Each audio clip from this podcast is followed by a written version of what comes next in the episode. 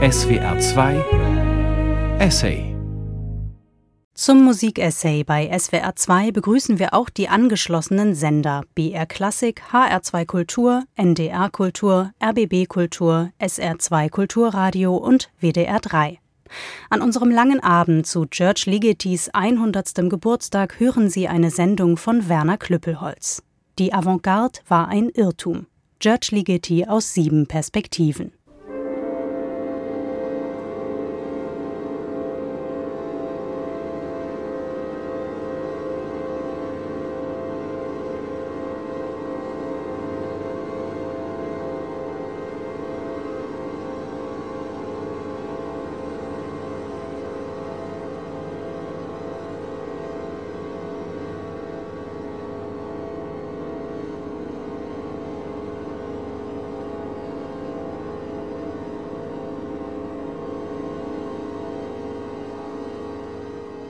Eine Hitliste mit 100 Musikstücken des 20. Jahrhunderts im Wochenblatt Die Zeit.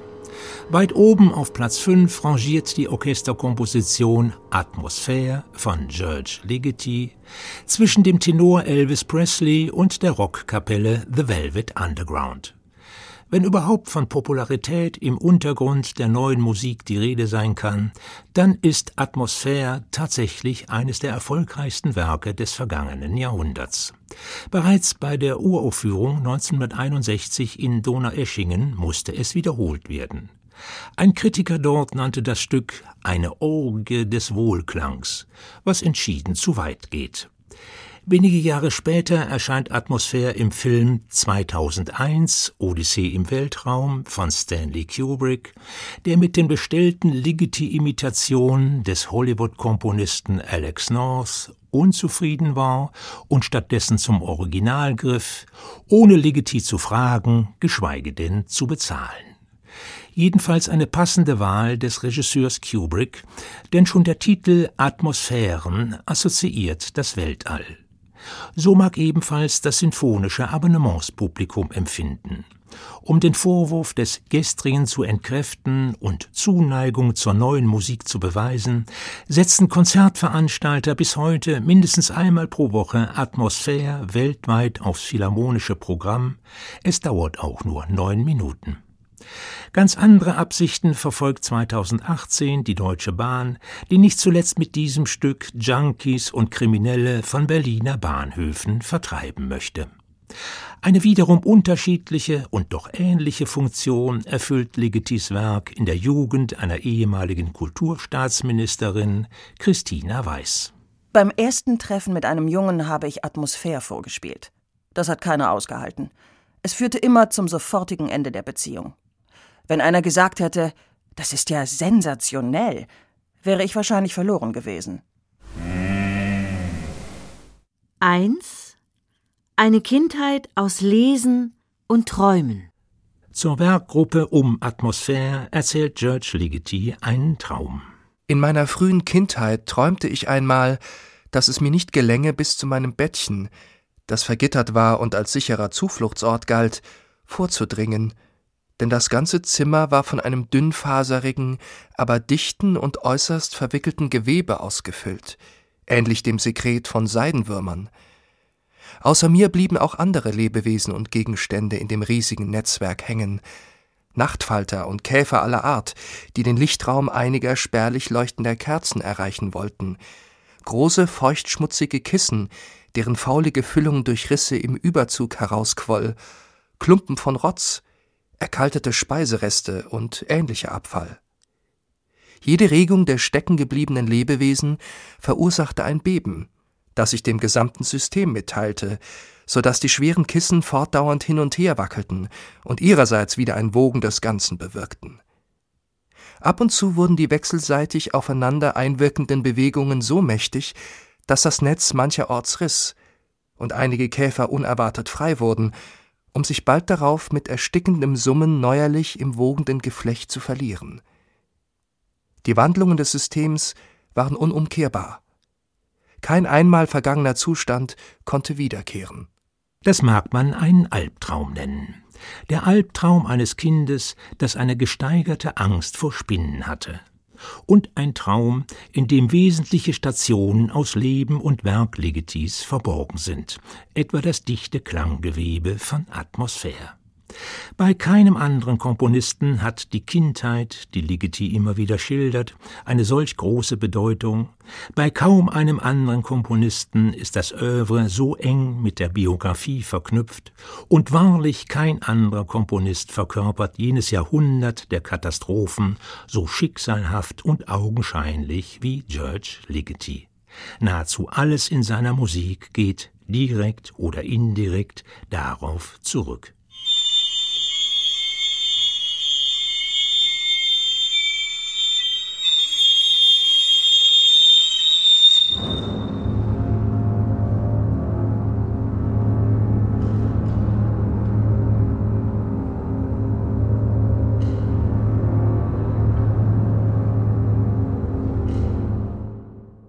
Geboren wird George Ligeti am 28. Mai 1923 in einer Kleinstadt in Siebenbürgen, das zwischen den Weltkriegen mal zu Ungarn, mal zu Rumänien gehört.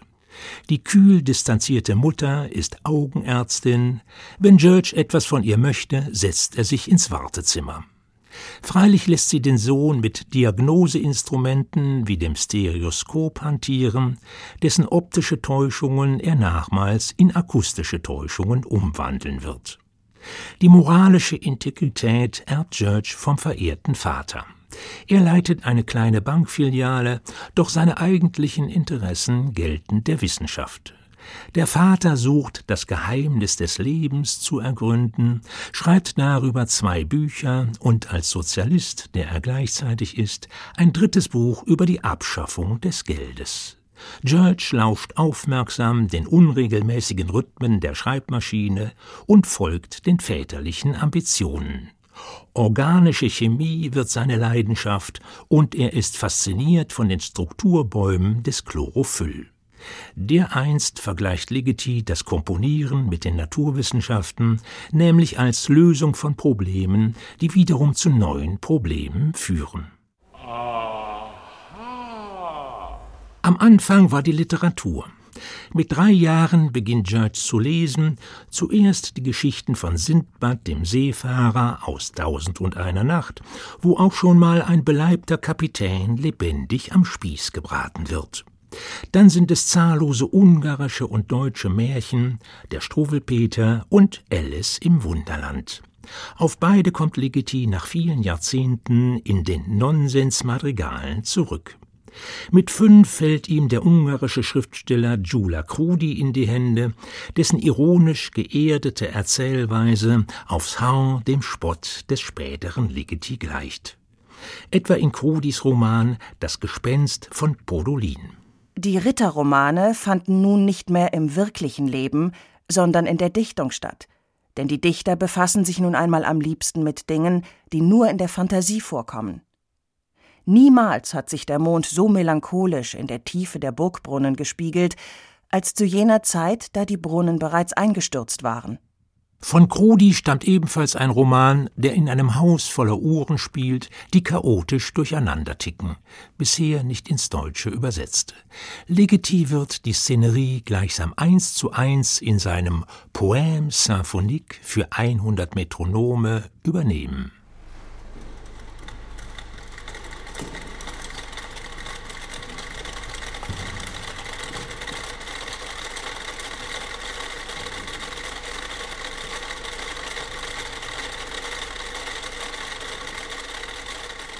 Solche Erwachsenenlektüre beflügelt selbstredend die Fantasie des Kindes. Vor den Eltern geheim gehalten, schafft sich George ein paradiesisches Reich namens Kilviria, zeichnet davon Landkarten und erfindet eine eigene Sprache, wie nachmals im Vokaltrio Aventure, für das er anschließend eine szenische Realisation entwirft, die mit dem zitierten Spinnennetz Albtraum endet.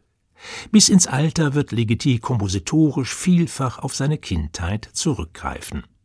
On revient toujours, sprach Arnold Schönberg, man kehrt immer wieder zu den ersten Lieben zurück, wofür es bei Ligeti neben Nostalgie einen weiteren Grund gibt. Die erste ist die beste Zeit seines Lebens. obgleich musikalisch in der Familie gar nicht viel los war. Man hört Platten vom Grammophon, wobei George rätselt, wie der große Körper des Sängers in diesen kleinen Apparat geraten konnte. Der Vater hält den Sohn für versponnen und lebensfremd, möchte deshalb Musik von ihm fernhalten.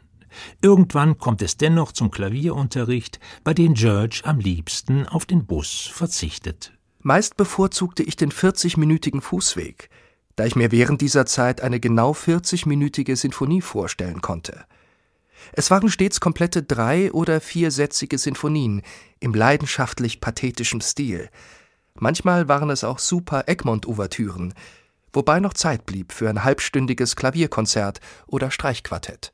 Den Höhepunkt solch ungezähmter Imagination bildet die große Sinfonie in A-Moll mit der Sprengkörperexplosion, womit der 16-Jährige den Mädchen imponieren will.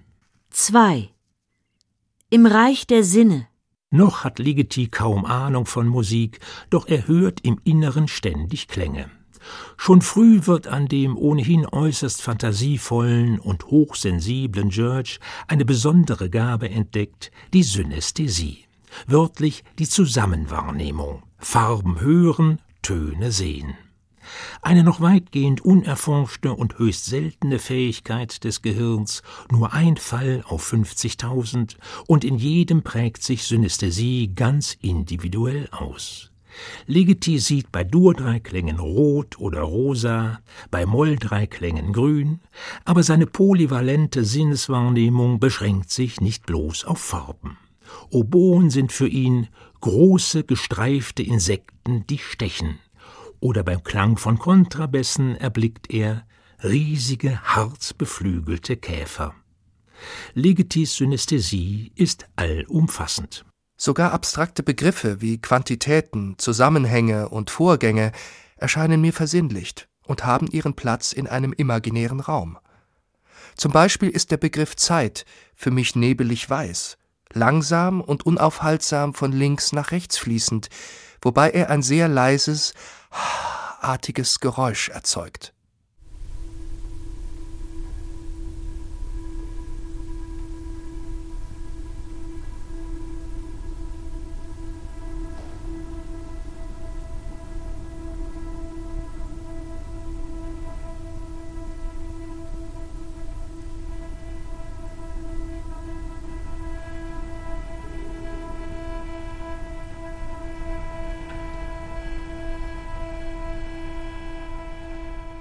Bevor Noten aufs Papier kommen, entwirft Ligeti jedes Werk zuerst bildlich als Großform, wozu sich seine Musik bestens eignet, denn sie konstituiert sich aus Raum, Masse, Bewegung, Nähe und Ferne.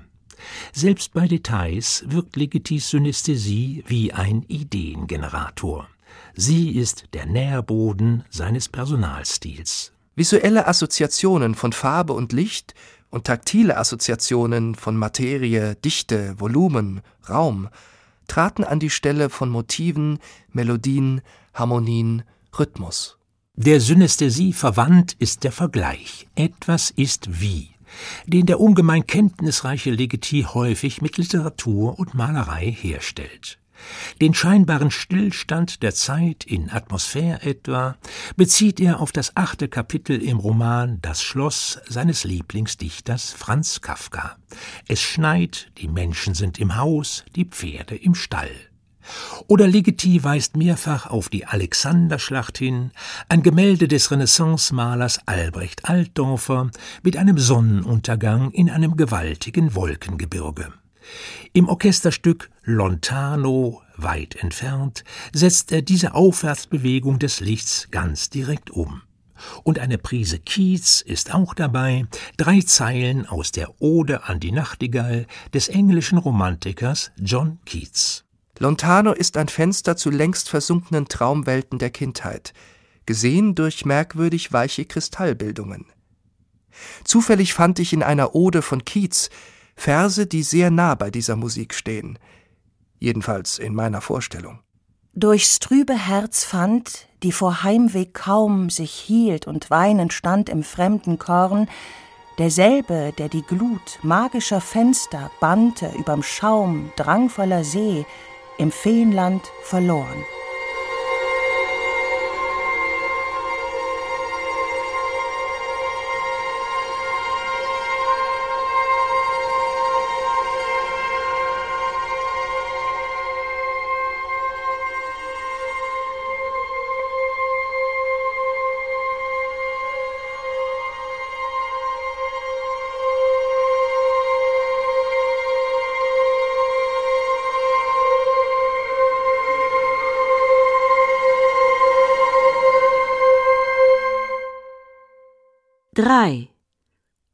Unser täglich Grauen gib uns heute. Lieblingsdichter Franz Kafka, eine bittere Liebe. Auf dem rumänischen Gymnasium ist der ungarische Jude Legeti von nationalistischen wie antisemitischen Lehrern umgeben und wird von Mitschülern geprügelt, das geplante Physikstudium kann der Einser-Abiturient nicht aufnehmen, weil Juden untersagt. Im Zweiten Weltkrieg wird er zum ungarischen Arbeitsdienst eingezogen, muss Säcke von 100 Kilo schleppen und erschossen wird, wer einen fallen lässt. Ligeti versucht zu fliehen, der Plan fliegt auf, ein mitfühlender Offizier bewahrt ihn vor der Hinrichtung. Bei einem weiteren Fluchtversuch gerät er in ein Gefecht zwischen ungarischen und sowjetischen Panzern Panzern, von denen einer 30 Zentimeter an seinem Kopf vorbeirollt, dann liegt er auf einem anderen Acker drei volle Tage lang reglos auf dem Bauch unter pausenlosem Dauerfeuer, plötzliche Stille und Leichen ringsumher. Für mich ist das wie heute. Die Bilder sind ganz präsent in meinem Kopf. Äußert Ligeti ein halbes Jahrhundert danach. Die Nazi-Verbündeten Ungarn und Rumänien beteiligten sich tatkräftig am Holocaust. Hier verfrachtete die ungarische Polizei binnen sieben Wochen 440.000 Juden in die deutschen Konzentrationslager, darunter Legetis Vater, bis die ungarische Regierung ihre Mitwirkung einstellt. Dort töteten die Rumänen selbst 250.000 Juden in den Randgebieten, schützten jedoch 315.000 Juden in Zentralrumänien.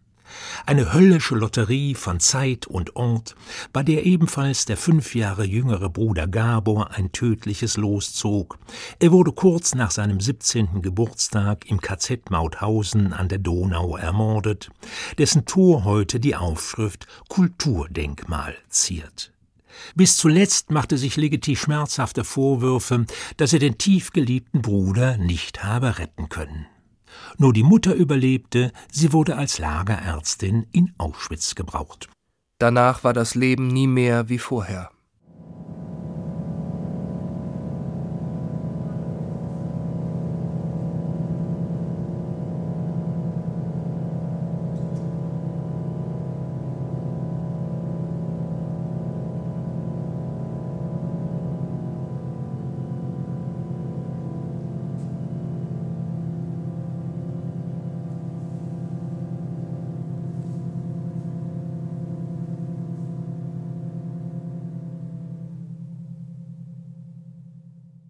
Nach dem Ende solchen Grauens folgt bald ein weiteres. 1945 geht Ligeti nach Budapest, um das zuvor begonnene Musikstudium fortzusetzen. Zunächst wird fröhlich gehungert und gefroren, bis der Stalinismus in Ungarn alles Leben erstarren lässt. Nun werden Menschen weniger nach Rasse als nach Klasse geordnet. Ligetis Freundin Vera, Tochter eines Mühlendirektors, kommt in die unterste Klasse X, den vermeintlichen Kapitalisten vorbehalten, auf die Verschleppung und Zwangsumsiedlung wartet. Ein hübsches Mädchen wird auf den Studentenvertreter Legiti angesetzt, damit er als Spitzel seine katholisch-antikommunistischen Kommilitoninnen verrate und so dem sicheren Tod ausliefert. Legiti tritt sofort von seinem Amt zurück und fasst den Plan, zu Ehren dieser Christinnen ein Requiem zu komponieren. Es wird 1965 uraufgeführt und hat hier seinen Ursprung. Auf Fürsprache von Soltan Koday hin soll Ligeti nach dem Studium Lehrer für Musiktheorie an der Budapester Musikakademie werden, doch gilt er als politisch unzuverlässig. Unter den hundert Zufällen in seinem Leben ist es diesmal der Harndrang, der den Parteiaufseher für fünf Minuten von seinem Posten abberuft, so dass in seiner Abwesenheit die Anstellung besiegelt werden kann. Bela Bartok ist die übermächtige Figur der ungarischen Musik, obwohl das meiste von ihm verboten ist. Wie Bartok verfasst Ligeti Volksmusikbearbeitungen und transkribiert 1000 Volkslieder. Daneben entstehen eigene, bereits bedeutende Werke. Natürlich ohne Aussicht auf Aufführung in einem Land, wo schon ein Fiss in einem F-Dur-Stück wie schwerer Landesverrat wiegt. Diktaturen lieben keine Dissonanzen. Einmal bittet ein Bekannter Ligeti um ein Chorstück ohne nähere Angaben zum Zweck. Der schreibt es und wird bald darauf in die Zentrale der Budapester Stasi einbestellt, von der alle wissen, dass dort nebenbei Folterungen stattfinden. Zitternd geht Ligeti hin und erlebt Kafka von der freundlichen Seite. Der Chor der Staatssicherheit singt ihm sein Stück mit sicherer Intonation vor. Beim Naziterror war wenigstens noch ein Ende abzusehen.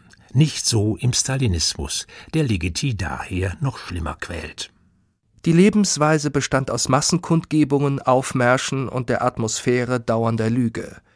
Opportunisten haben sich, wie schon im Nazireich, arrangiert. Für anständige und integre Menschen war es die Hölle. In Ungarn gibt es so gut wie keine Partituren und Aufnahmen aktueller Musik, einzig das Radio schafft eine Verbindung zur Außenwelt. Eine schwache Verbindung allerdings, denn die Störsender lassen bloß hohe Frequenzen durch. So vermag Ligeti in Werken von Messiaen oder Pousseur allein Glockenspiel oder Piccoloflöte zu erkennen. Nur beim Volksaufstand 1956, als das Einschalten der Sender vergessen wurde, konnte Ligeti eine WDR-Sendung mit Stockhausens Gesang der Jünglinge klar empfangen höchstens etwas beeinträchtigt vom Feuer der Maschinengewehre, mit denen die Sowjets draußen auf der Straße gerade friedlich protestierende UngarInnen niedermähten. Versteckt unter Postsäcken gelangen George und Vera ohne Pässe im Dezember mit dem Zug an die österreichische Grenze. Eine dort gelegene psychiatrische Klinik erscheint vorteilhaft für die weitere Flucht. Die nachmalige Psychoanalytikerin Vera Ligeti betritt sie mit der Erklärung, dieser Mann müsse einmal auf seinen Geisteszustand untersucht werden. Mein Leben ist ein Roman, konstatierte Hector Berlioz. Was hätte erst George Ligeti über das Seine sagen können? Beim Anblick der weihnachtlich erleuchteten Häuser in Wien geht ihm durch den Sinn Jede Idylle kann in eine Tragödie umschlagen, jede Gastlichkeit in Verfolgung.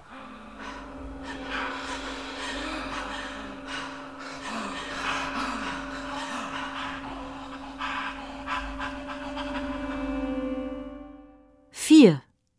Werde der du bist. Wer ist es, der Anfang 1957 nach tagelanger Reise aus Wien in Köln eintrifft, um auf Einladung von Herbert Eimert und Karl-Heinz Stockhausen im Studio für elektronische Musik zu arbeiten? Ein gemäßigt moderner, durch Bartok beeinflusster Komponist von nunmehr bereits 33 Jahren, der die Grammatik der musikalischen Tradition beherrscht wie vermutlich kein zweiter seiner Generation und der zugleich schon die neue Idee des Klanggewebes im Gepäck führt. Ein Mensch, der sich nie einer Gruppe zugehörig fühlen konnte, als Jude unter Ungarn, als Ungar unter Rumänen, als humanistischer Sozialist unter brutalen Stalinisten, als Synästhetiker unter sogenannten Normalen. Und es kam ein Kopf nach Köln, der die Objektivität von Wissenschaftlern schätzt, der jeden Glauben an Lehren und Dogmen verloren hat und der sich auf Distanz von allen Gruppen hält. Kritische Distanz wird zum Emblem von Ligetis weiterer Entwicklung. Ich bin kein Mitglied weder einer Ideologie noch einer Religion oder Partei. Ich will immer Abstand. Ligeti stößt in Köln und bald darauf in Darmstadt bei den Ferienkursen für neue Musik auf eine mehr oder minder homogene Gruppe serieller Komponisten, die sich zu dieser Zeit auf dem richtigen Weg wähnen nichts für ihn, der seit den Kommunisten von allen Wahrheitsbesitzern die Nase voll hat. Darmstadt wirkte wie ein Priesterseminar, im Sinne der seriellen Schule stark indoktrinierend. Politische Abscheu trifft auf dogmatische Musikästhetik. Gleichwohl bezeichnet Ligeti Karl-Heinz Stockhausen, dem er beim Komponieren des Orchesterstücks Gruppen zuschaut, ausdrücklich als sein Lehrer. Der Außenseiter erkennt rasch die Begrenztheiten der seriellen Technik. Nicht nur sind die Reihenverhältnisse zu starr, vielmehr ist die Musik auch zu dicht, weshalb besondere Qualitäten wie Intervalle darin untergehen und das maximal determinierte Ergebnis sich überhaupt nicht mehr von den Zufallskompositionen des John Cage unterscheidet. Oder wie es der Synästhetiker Ligeti durch einen Vergleich mit Plastilin illustriert. Die Klumpen verschiedener Farbe werden, je mehr man sie knetet, fein verteilt. Es entsteht ein Konglomerat, in dem die einzelnen Farbflecken noch zu unterscheiden sind, das Ganze hingegen kontrastlos wirkt. Knetet man weiter, so verschwinden die Farbflecken völlig. Es entsteht ein einheitliches Grau. Der Nivellierungsprozess ist nicht rückgängig zu machen. Grau ist musikalisch nicht gerade die bevorzugte Farbe Legetis, der sich nach Bartok mittlerweile an Webern und an der opulenten Klangfarbenpalette Debussys orientiert. Nun befindet sich Ligeti im Zentrum einer Weltsensation, dem Kölner Studio für elektronische Musik, das der Redakteur Herbert Eimert 1951 seinem Intendanten abgeluchst hatte mit der Begründung, sonst würden die Franzosen den Ruhm davontragen. Das Studio des WDR, damals noch NWDR, dient nicht allein der Synthese und Schichtung von Klängen. Diese können ebenfalls auf bisher unbekannte Weise beschleunigt werden und damit sozusagen verwischt, wenn Einzelereignisse mit einer Dauer unter 50 Millisekunden am Ohr vorüberhuschen was zur Entdeckung einer Dimension führt, die die Jahrhunderte hindurch bei Komponisten kaum Beachtung gefunden hatte, der musikalischen Wahrnehmung. Sie wird zum Lebensthema Ligetis. Die Erfahrungen im elektronischen Studio mit Sukzessionsverwischung und dem Übereinanderschichten einer großen Anzahl einzelner Ton- und Klangfolgen hatten mich zu Vorstellungen von musikalischen Netzen und Geweben, zu einer Art von komplexer Polyphonie geführt. Ich nannte diese Kompositionsart Mikropolyphonie, da einzelne rhythmische Vorgänge im polyphonen Netz in Bereiche unterhalb der Verwischungsgrenze tauchen. Das Gewebe ist so dicht, dass die einzelnen Stimmen als solche nicht mehr wahrnehmbar sind. Nur das ganze Gewebe ist als übergeordnete Gestalt erfassbar.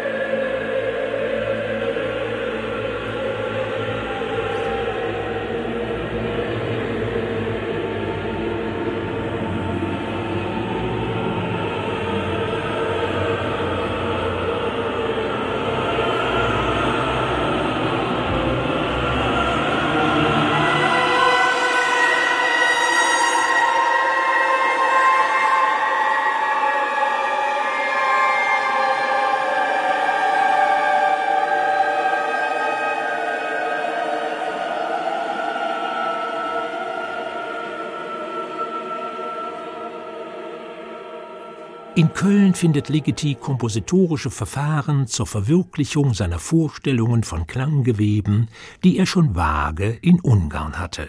Hier wird er, der er ist. Indem er die serielle Dichte auf die Spitze treibt und mit großen Intervallmengen arbeitet, die nicht mehr als Tonhöhen, sondern nur noch als komponierte Klangfarben erkennbar sind. Mikropolyphonie bedeutet eine Aufteilung von Orchester oder Chor in individuelle Stimmen bis zu 87 an der Zahl, die kein Mensch mehr einzeln unterscheiden kann. Dies geschieht in einer Epoche, als die serielle und elektronische Musik radikal mit der Vergangenheit gebrochen hatte. Die 50er Jahre waren nichts als Zukunft.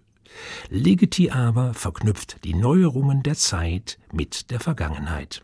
Vielleicht ist das Traditionelle eine Art Selbstschutz gegen eine zu dogmatisch ideologisch technoide Kompositionsweise. Namentlich Stockhausens. der beispielsweise den Raum als neue Errungenschaft in der Musik feiert, während Ligeti ihn bereits in der ersten Sinfonie von Gustav Mahler entdeckt. Er benutzt alte Formprinzipien wie Kanon, Fuge oder Passacaglia, die völlig außerhalb des seriellen Horizonts liegen. Daneben analysiert er konkrete Werke der Tradition, die Spuren in seinen Partituren hinterlassen.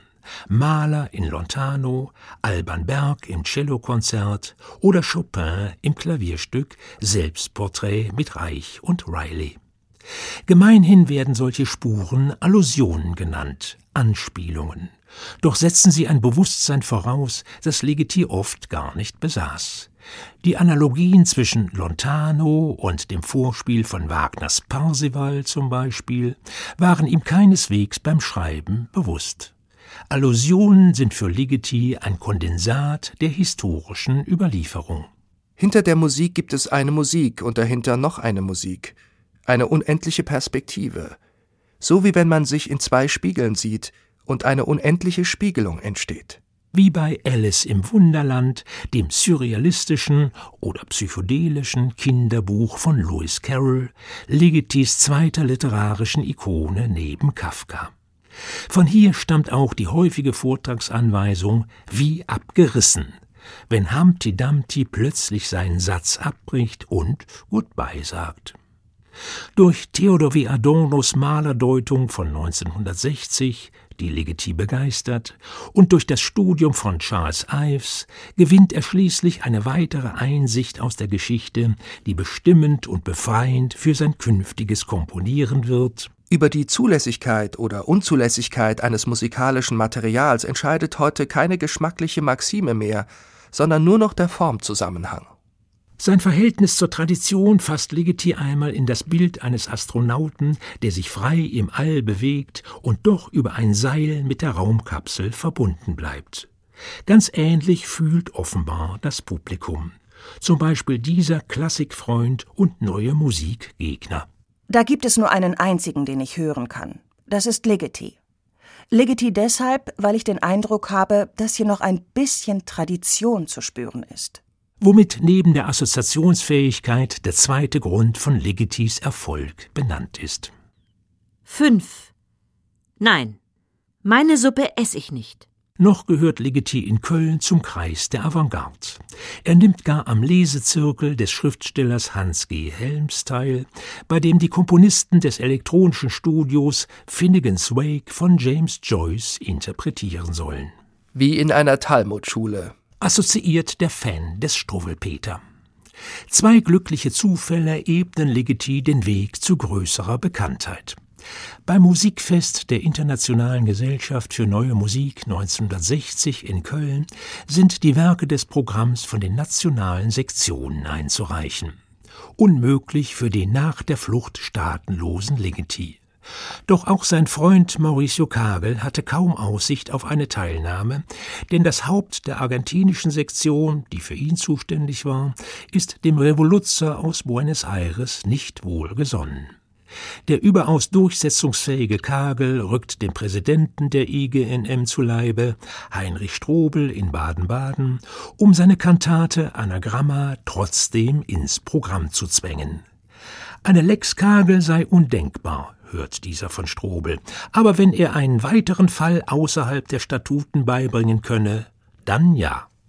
So gelangt Ligeti mit dem Orchesterstück Apparition zum ersten Mal auf ein internationales Forum. Apparition, Erscheinungen, ist der Vorläufer von Atmosphäre, das im Jahr darauf gleichermaßen per Zufall nach Donaueschingen kam, weil Luciano Berio mit seinem Kompositionsauftrag nicht rechtzeitig fertig geworden war. Das Honorar musste sich Legeti allerdings mit Berio teilen. Nö. Um diese Zeit beginnt der traditionalistische Avantgardist Legeti eine spektakuläre Karriere als Verweigerer und Provokateur. Zunächst durchaus im Stil der radikalen Moderne, bald darauf sich immer stärker der Avantgarde entziehend, deren Suppe ihm immer weniger schmeckt. 1961 wird Legezi zu einem Vortrag eingeladen über das Thema Die Zukunft der Musik. Ähnlich John Cage in seinem stillen Stück 433 bleibt er am Rednerpult bei diesem törichten Thema stumm. Die Hörerschaft, die weniger gewohnt war als heute, entfachte einen Skandal.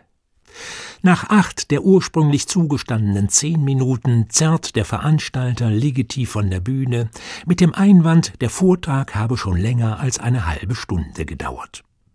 Zur weiteren Herausforderung eingefleischter Erwartungshaltungen wird 1963 das Poème symphonique für 100 Metronome, die gemeinsam in unterschiedlichen Tempi beginnen und allmählich immer weniger werden, bis nur noch ein Metronom am Ende übrig bleibt und schließlich zu schlagen aufhört eine Inspiration aus Legetis Kindheit und das Modell für seine mechanisch-maschinenartigen Sätze etwa im Kammerkonzert.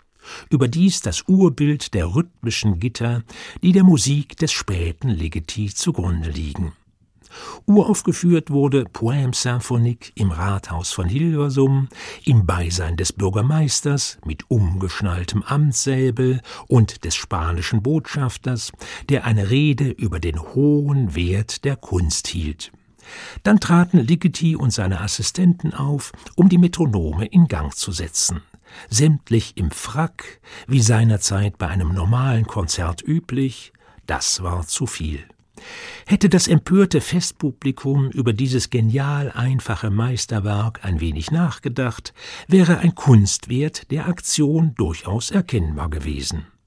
Wie sich ein Chaos allmählich lichtet oder beim Rennen nach dem Glück immer mehr Unglückliche ausscheiden oder das letzte einsame Ticken des langsamsten Metronoms an einen Monitor auf der Intensivstation erinnert. Legetis Poème symphonique ist ein Stück vieldeutiger Poesie, also Kunst und nicht bloß Fluxusprovokation.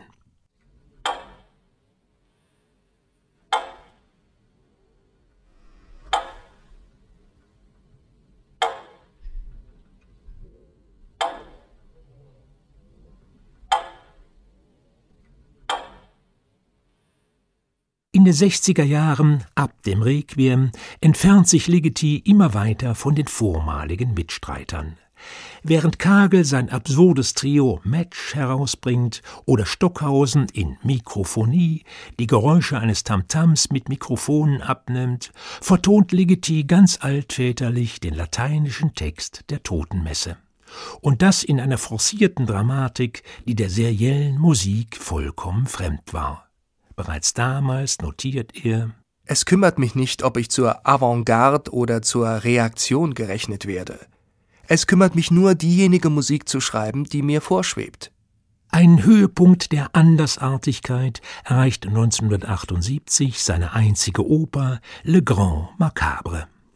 Diese Collage nach dem Modell von Kurt Schwitters wie der Pop Art mit Zutaten aus dem Mülleimer ist eine Anti-Literaturoper. Eine derbe Farce mit Comic- und Slapstick-Elementen, ohne psychologisierende Erzählung, ohne die Absicht einer Emotionalisierung. Le Grand Macabre markiert den endgültigen Abschied von der Avantgarde und eine Zäsur in Legetis Schaffen. Fünf Jahre lang schreibt er nichts mehr. Mit Ausnahme zweier Cembalo-Stücke, Hungarian Rock und Passacaglia Ungherese. Sie sind nonverbale Beiträge zu einem Streitgespräch Ligetis mit seinem Studenten Hans Christian von Dadelsen, der mit der Popmusik liebäugelte. Dann das Trio für Violine, Horn und Klavier, mit dem Ligeti die postmodernen Bestrebungen seiner Studenten Detlef Müller-Siemens und Wolfgang von Schweinitz erneut musikalisch kommentiert zugleich der Avantgarde buchstäblich ein allerletztes Adieu zuruft, direkt am Beginn mit einem Halbzitat aus Beethovens Klaviersonate Les Adieux.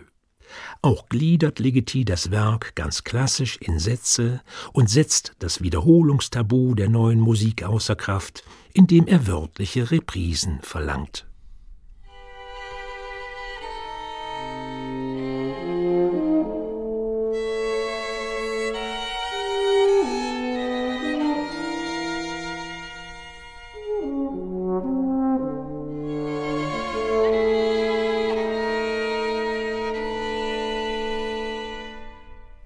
Ligeti sucht seinen Platz zwischen den Stühlen von Avantgarde, Postmoderne und engagierter Kunst.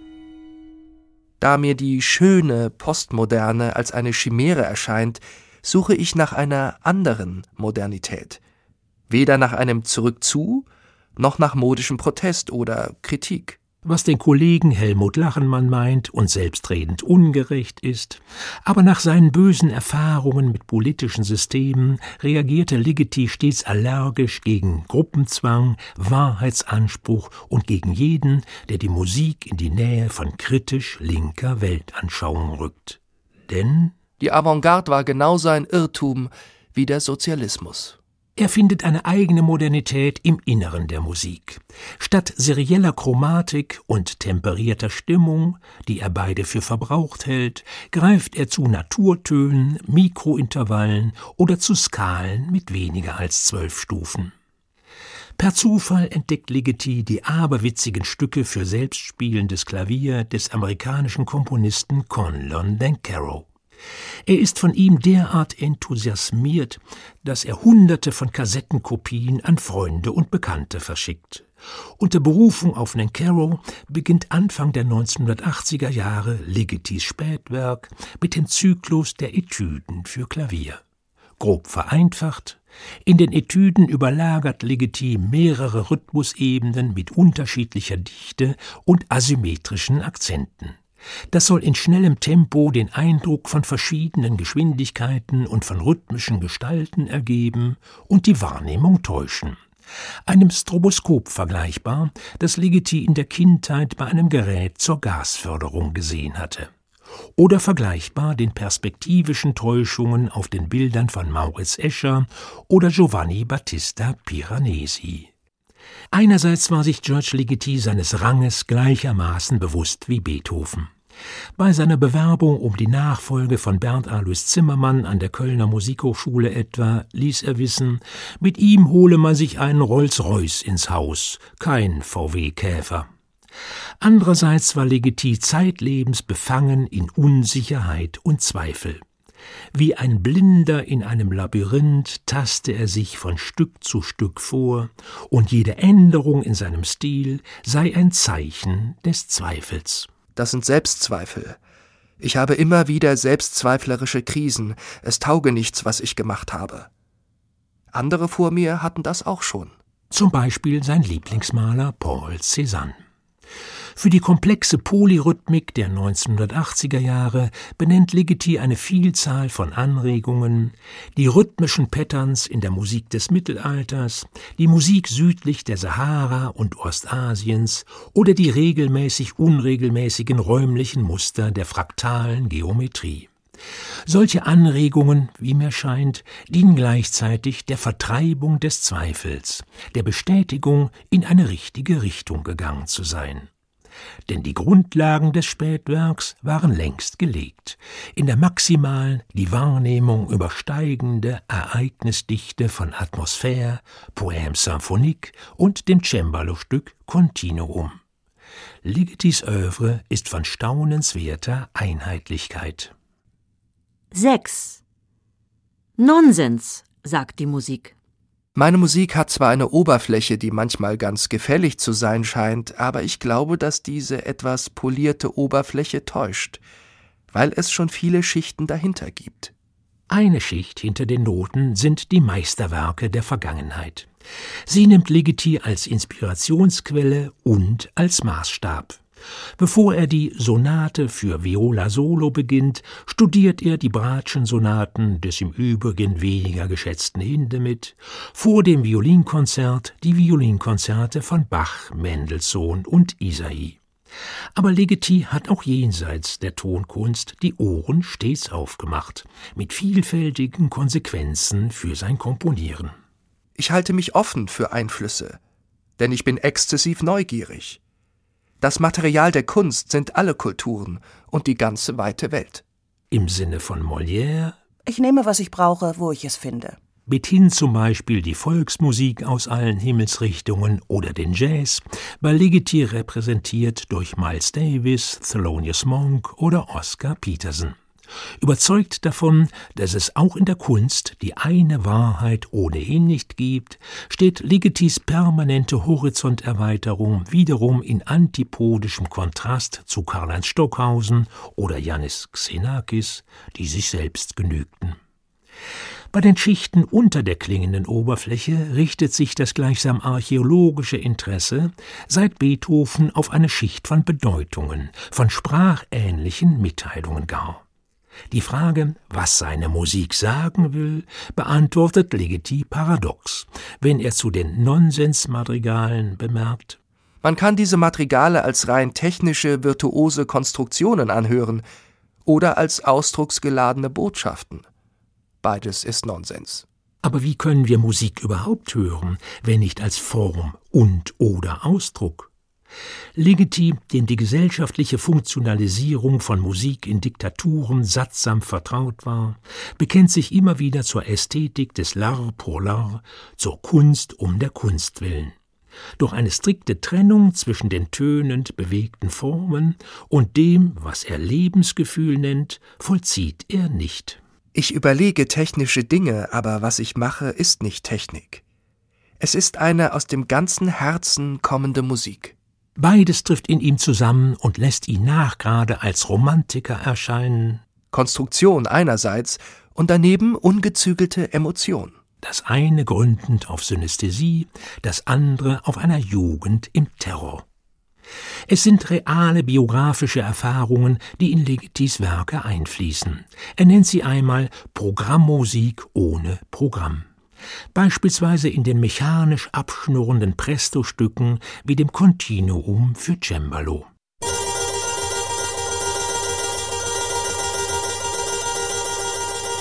Unpersönliche Mechanismen, seien es Maschinen, seien es Bürokratien, wo die Zahnräder Menschen sind, die totalen Blödsinn machen und nicht koordiniert sind zuerst erlebt bei den Verantwortlichen in jener ungarischen Kaserne, die nicht informiert waren, als Legetis Arbeitsdienstgruppe völlig ausgezehrt vor der Tür stand und abgewiesen wurde. Vortragsbezeichnungen sogar im Klavierkonzert wie Hetze, gewalttätig, Panik lassen ebenso an diese Zeit denken wie das Requiem, das er wegen der Angst geschrieben habe, die der Text ausdrückt. Bei den drei Phantasien nach Friedrich Hölderlin war es eine Zeile des Dichters, die Ligeti berührte und zum Notenpapier greifen ließ. Warum schläft denn nimmer nur mir in der Brust der Stachel? Dann zieht er Parallelen zwischen musikalischen Verläufen und politischen Verhältnissen. Bereits die Monotonie des Ricercare für Orgel aus seiner Frühphase spiegelt für ihn das Leben im Stalinismus wider.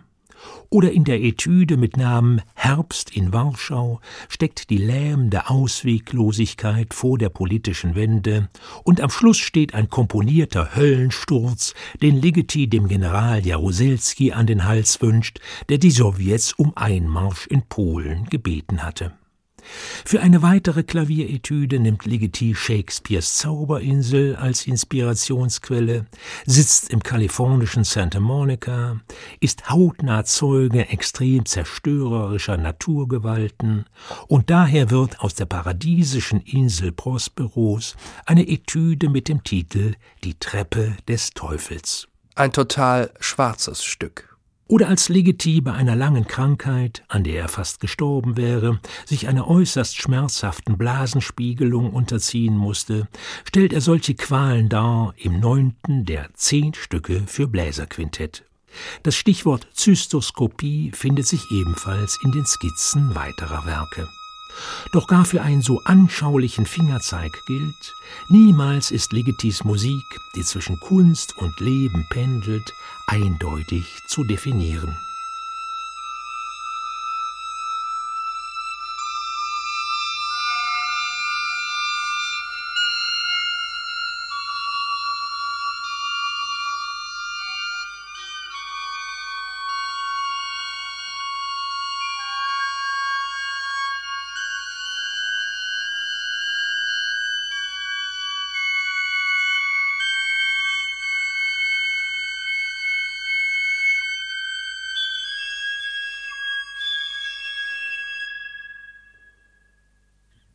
Sieben.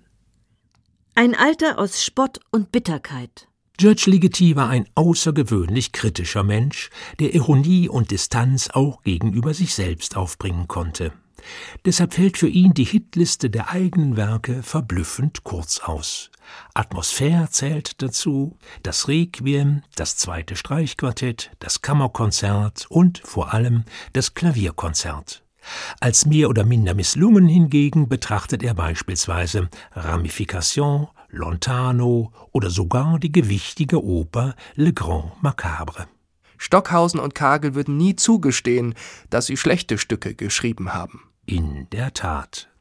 Für irgendeinen Prioritätenstreit ist Legiti zu stolz, er geizt nicht mit Hinweisen darauf, wer dieses oder jenes vor ihm erfunden habe, und wenn er einen eigenen Begriff geprägt hat, wie den der Mikropolyphonie, dann nennt er ihn wichtigtuerisch. Unter solch beispielloser Offenheit hatten viele zu leiden. Ebenso wenig wie Igor Strawinski, der ihm von allen am nächsten steht, kennt Ligeti verbrämende Konzilianz und beschönigende Höflichkeit. Dieser aufgeblasene Jargon von Brian Ferneyhough und seinen Schülern, intellektueller Dandyismus. Und über John Cage äußert Ligeti, ich halte ihn für einen sektiererischen Prediger ohne Humor. Ich habe ihn von Anfang an abgelehnt über die Einheit von Vergangenheit, Gegenwart und Zukunft bei Bernd Alois Zimmermann. Eine Schnapsidee. Über Stockhausen, dem zu den Anschlägen des 11. September einfiel, das größte Kunstwerk, was es je gegeben hat. Das Gemeinsame zwischen Stockhausen und den Terroristen ist die totale Verachtung der anderen Menschen über den Dirigenten Esa Pekka Salonen, der bei Ligeti-Aufnahmen mit einer Probe auszukommen glaubte. Er hat sich dem Kommerz verkauft, wie die gute Geigerin Anne-Sophie Mutter. Über KulturmanagerInnen im Allgemeinen haben keine Ahnung von Kunst. Über Josef Beuys. Er hat, wie Stockhausen auch, eine Mythologisierung der eigenen Person eingeführt. Ich habe Beuys verachtet. Weiter geht's mit Philosophen, Theodor W. Adorno, der gescheiteste, dumme Mensch, den ich je getroffen habe. Peter Sloterdijk, Schaum. Julia Kristeva, Paul Virilio, Gilles Deleuze. Alles leeres Geschwätz. Karl Popper. Ein bornierter Mensch. Der in einem Gespräch zu Ligeti sagte: Man kann doch noch wunderbar in C-Dur komponieren. Wie Haydn. Ich hatte solchen Respekt vor Popper, dass ich nicht schlagfertig genug war. Warum hat Haydn nicht im Stil von Palestrina komponiert? Alles Aufgeblasene, das Pathos, der substanzlose Wortschwall waren dem nüchternen Legeti verhasst. Wie sein erstes Vorbild, Bela Bartok, ist George Ligeti ein seltenes Beispiel für Moral und Gerechtigkeitssinn, gerade in den Künsten. Selbst wenn er das Honorar gut hätte gebrauchen können, nahm er einen Kompositionsauftrag nur an, wenn er eine geeignete Idee dazu hatte. Dann arbeitete er mit größter Sorgfalt, verfasste hunderte von Skizzen, die im Papierkorb landeten, und ließ oft genug den Uraufführungstermin verstreichen, wenn er sich nicht absoluter Qualität gewiss war. Als 1967 der koreanische Komponist Lee Sang-yun aus Deutschland entführt worden war und Geld für eine Kampagne zu seiner Rettung gesammelt wurde, spendete Ligeti, der noch nicht mal ein eigenes Bankkonto besaß, spontan einen namhaften Betrag, während der im Wohlstand schwelgende Hans-Werner Henze aus einem Mailänder Luxushotel telegrafierte, er könne sich daran leider nicht beteiligen oder als nach der Wende die Ostberliner Akademie einschließlich ihrer Stasi-Denunzianten und Denunziantinnen in die Westberliner Akademie der Künste überführt werden sollte, protestierte Legiti lautstark dagegen und trat aus dem Institut aus. Von einer Reise ins geliebte Kalifornien berichtet er. Ich habe ein Fahrrad gekauft, weil ich nicht Auto fahre und man in Los Angeles als Nicht-Autofahrer verloren ist und ich bin in die sogenannten schlechten Gegenden gefahren. Ich habe doch in meinem Leben schon einiges gesehen, in meiner frühen Kindheit die Zigeunerviertel in Siebenbürgen, aber konfrontiert als Erwachsener mit dieser desolaten Armut und dicht daneben Beverly Hills zum Kotzen reich, das erträgt meine sozialistisch gewesene Seele nicht. Solange er noch ausgehen konnte, war Ligeti im Wiener Café Karl anzutreffen, wo er sich freundlich im Plaudern hingab. Etwa erzählte, wie unterwürfig diesmal die Firma MGM angefragt habe, die in Kubricks letztem Film Eyes Wide Shut drei Töne aus seiner Musica Ricercata verwenden wollte. Die Frage, ob er ein glückliches Leben gehabt hätte, verneint der weltberühmte und mit bedeutenden Preisen überhäufte Mann am Schluss. Das hätten Hitler und Stalin verhindert. Begraben liegt Ligeti seit 2006 auf dem Wiener Zentralfriedhof unter einer Glastafel mit seinem Namen und dem des Bruders Gabor, in enger Nachbarschaft mit dem Jazzpianisten Joe Zawinul, dem Dichter Ernst Jandl und dem Bariton Udo Jürgens. Wenn ich sterbe und ihr unbedingt etwas nach mir benennen wollt, nennt es George Ligeti Irrweg. Was freilich arg bescheiden wäre.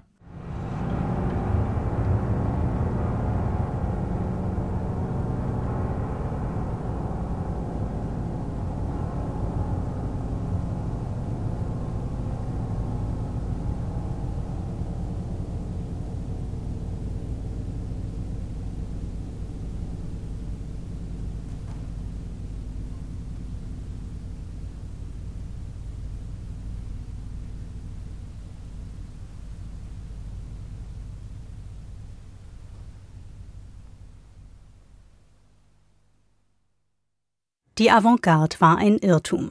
George Ligeti aus sieben Perspektiven. Sie hörten eine Sendung von Werner Klüppelholz. Es sprachen Nadine Kettler, Katharina Kottmeier, Stefan Roschi und der Autor. Redaktion Leonie Reinecke, Realisation Rudyard Hasel. Eine Produktion des Südwestrundfunks 2023. Und damit geht unser langer Abend zum 100. Geburtstag von George Ligeti zu Ende. Angeschlossen waren BR Klassik, HR2 Kultur, NDR Kultur, RBB Kultur, SR2 Kulturradio und WDR 3. Am Mikrofon bei SWR 2 verabschiedet sich für heute Leonie Reinecke. Hier im Programm geht es nach den Nachrichten bis 6 Uhr morgens noch weiter mit einer langen Nacht zu George Ligeti. Meine Kollegen Bernd Künzig und Stefan Fricke haben die Sendung gestaltet.